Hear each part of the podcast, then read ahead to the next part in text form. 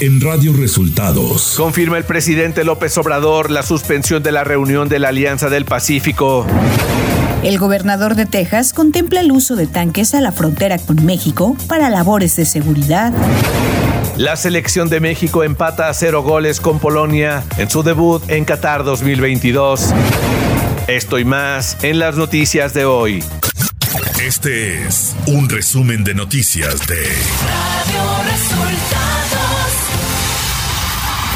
Bienvenidos al resumen de noticias de Radio Resultados. Hoy es 22 de noviembre y ya estamos listos para informarle Valeria Torices y Luis Ángel Marín. Quédese con nosotros, aquí están las noticias.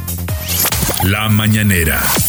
Este martes en la conferencia de prensa, el presidente Andrés Manuel López Obrador confirmó la suspensión de la reunión de la Alianza del Pacífico que se realizaría en México. Porque es un acuerdo de naciones y de representantes de Estado, independientemente de las diferencias que puedan haber. Entonces, que esperáramos a ver si este, rectificaban y si no, pues ya se veía otra opción. Andrés Manuel López Obrador aseguró que no hay distanciamiento o diferencias con el presidente de Argentina, Alberto Fernández, tras la elección del presidente del Banco Interamericano de Desarrollo. Acerca de este, Alberto Fernández es mi amigo, somos compañeros, amigos, y estaba invitado porque se iba a llevar a cabo la reunión de la Alianza del Pacífico. Y sí, eh, estuvimos viendo lo del BIT, pero eh, no hubo acuerdo. Sin embargo, eso no significa ningún distanciamiento. El jefe del Ejecutivo lamentó el fallecimiento del cantante cubano Pablo Milanés.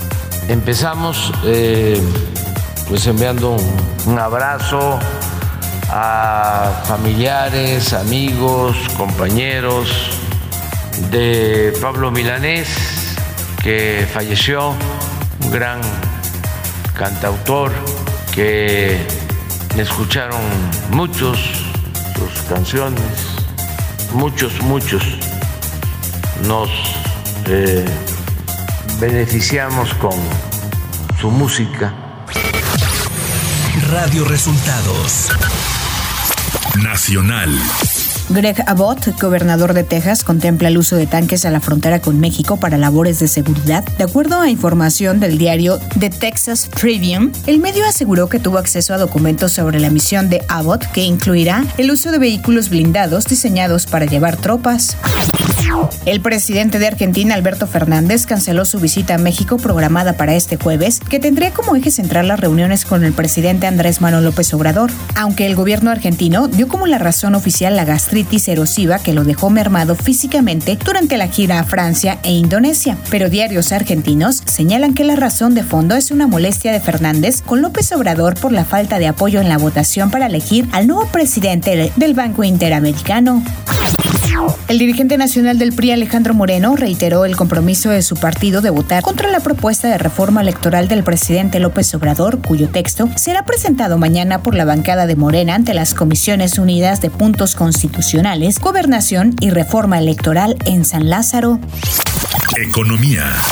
La Secretaría de Economía informó que de enero a septiembre de 2022 aumentó en México la inversión extranjera directa 29.5% respecto al mismo periodo de 2021. La inversión extranjera directa preliminar se ubica en 32.147.4 millones de dólares, lo que significa un aumento de casi 30% frente al 2021. Clima. Para este día se prevén heladas y lluvias por el Frente Frío número 10. El Frente Frío continuará con características de estacionario sobre el Golfo de México e interaccionará con un canal de baja presión que se extenderá sobre la península de Yucatán, lo que provocará lluvias puntuales intensas en zonas de Chiapas, Tabasco, lluvias muy fuertes en Veracruz, Oaxaca y Campeche, además de lluvias fuertes en Yucatán y Quintana Roo. Ciudad de México. En el marco de la Semana por la Eliminación de la Violencia contra las Mujeres, la jefa de gobierno de la Ciudad de México, Claudia Sheinbaum, respaldó la iniciativa de reforma a la Ley de Acceso de las Mujeres a una vida libre de violencia que reconoce la violencia vicaria, que es en la que se ejercen agresiones sobre los hijos para herir a la mujer. La mandataria local detalló que el gobierno capitalino trabaja con colectivos feministas y con mujeres que han sufrido violencia vicaria para establecer comunicación con la Fiscalía Capitalina y el Poder Judicial de la Ciudad de México. Información de los estados.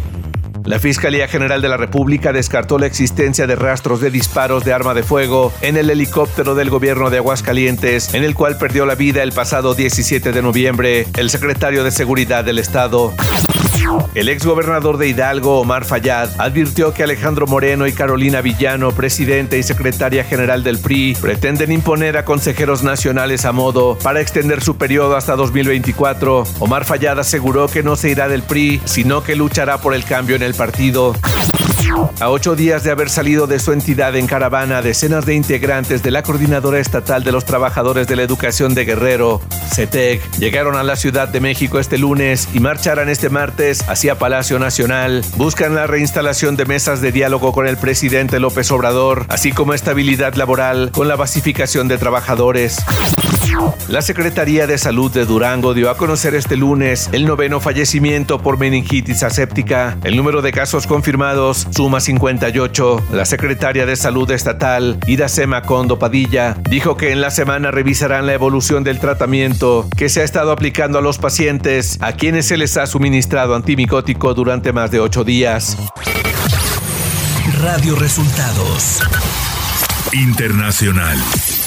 El sismo de magnitud 5.6 que sacudió la ciudad de Sihanouk en Java Occidental, Indonesia, a una profundidad de 10 kilómetros, de acuerdo con datos del Servicio Geológico de Estados Unidos, según el último reporte, se han verificado 268 muertes y 1.083 heridos y 151 personas siguen desaparecidas.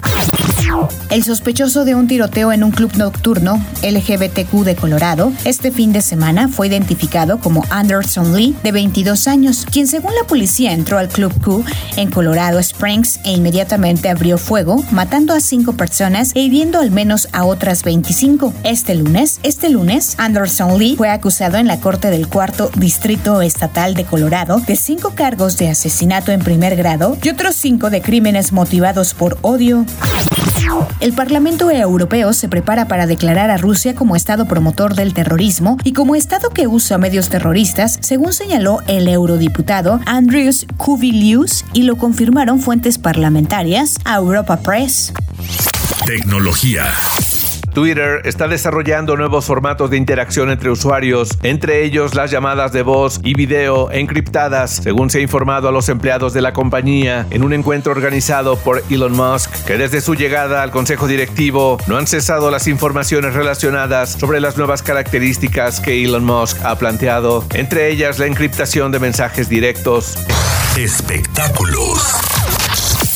La noche de este lunes se dio a conocer el fallecimiento del cantante cubano Pablo Milanés, quien se encontraba internado en un hospital de Madrid, en España, derivado de complicaciones por el cáncer que padecía. Pablo Milanés, uno de los integrantes más representativos de la nueva trova, falleció a los 79 años.